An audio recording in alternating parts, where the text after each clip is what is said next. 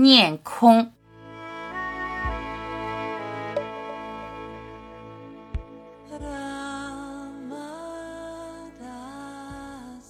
日日念空性，住空性，会不会断空？会不会造恶？正确理解空性，才能真正安住空性。空性不是什么都没有，空性不是离开现象而独有，空性是万事万物的本质，是一切现象真实的存在。空性是实相。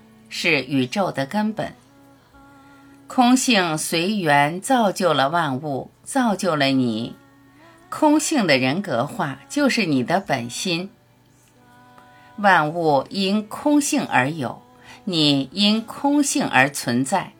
世界在空性中生灭，你在空性中生死。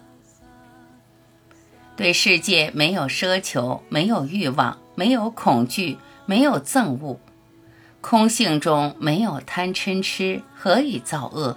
何以犯罪？所有罪恶都是贪嗔痴的结果。空性是一切一切的根本，真正的你，究竟的你，本身就是空性。你以空性的我而存在，不以生灭的我而苟活。便能超越轮回，不再受苦。空性的自我全然慈悲，全然爱，全然平等。他关待每一个，不聚焦于任何一个。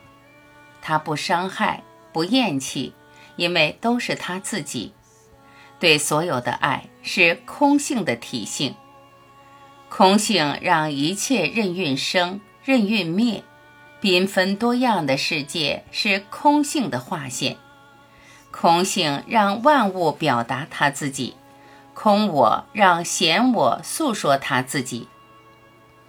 对空性了解越深，就越通透，直到你认出你自己是空性的你，你是至上的，你在一切中洞悉自己，体会自己，空性实在妙。真空妙有，妙有真空。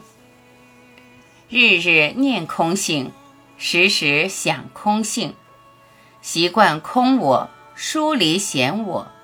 见到空性，显我就是幻有；不见空性，显我就是真有。